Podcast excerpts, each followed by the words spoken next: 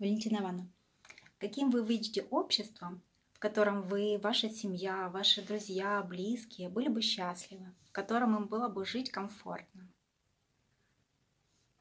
Я вижу общество таким, чтобы человек человеку был, как раньше говорили, и друг, и товарищ, и брат, чтобы можно было бы обратиться к любому постороннему человеку и быть уверенным в том, что он не откажет э, какой-то помощи, которая необходима на данный момент человеку. А какими вы видите медицину и образование? Ну, начнем, наверное, немножко с образования, так как я э, всю жизнь проработала в школе учителем математики, мне бы хотелось бы, чтобы образование было доступным для каждого человека, а, чтобы образование соответствовало э, самой сущности этого слова. Вот. И поддерживала такие понятия, как образованность, возможность учиться, возможность получать знания таким образом, чтобы это не зависело э, от чего-то, а было частью того, э, к чему человек стремится. А в отношении медицины я бы сказала так, что реформы нужны. И естественно, что кому-то они могут нравиться, кому-то не нравиться. Но учитывая, что э, люди с каждым днем изменяются, потому что э, изменяется наша жизнь, э, связанная с, со всеми компьютерами, то есть технологиями.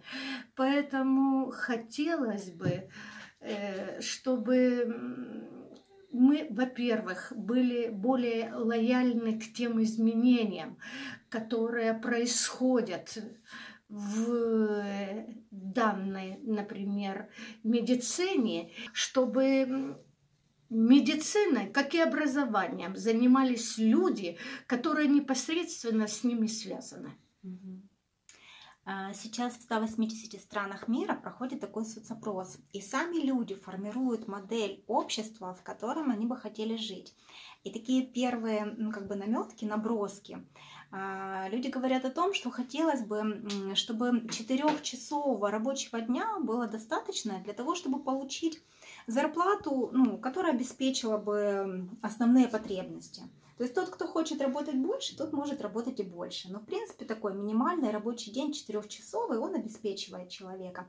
И 4 дня в неделю. Э, чтобы отпуск был а, двухразовый в году по месяцу, чтобы медицина, образование были бесплатными. Вот. Хотели бы вы жить в таком обществе? Вы знаете, ну, хотела бы я жить или нет, э, я думаю, сейчас вот на данный момент, и я бы сказала так, я бы хотела, чтобы жили мои внуки, мои правнуки в таком обществе. Если им будет хорошо, и если они это общество будут создавать своими мыслями, своими действиями, своими поступками, и если им будет в этом обществе вольготно, и оно им будет нравиться, то я буду поддерживать их э, двумя руками. Какие бы вы могли добавить пункты э, к вышеперечисленным, которые бы сделали жизнь людей в этом обществе достойной? Прежде всего, э, никто не отменял порядочность по отношению друг к другу, человечность, э, уважение, чтобы каждый человек,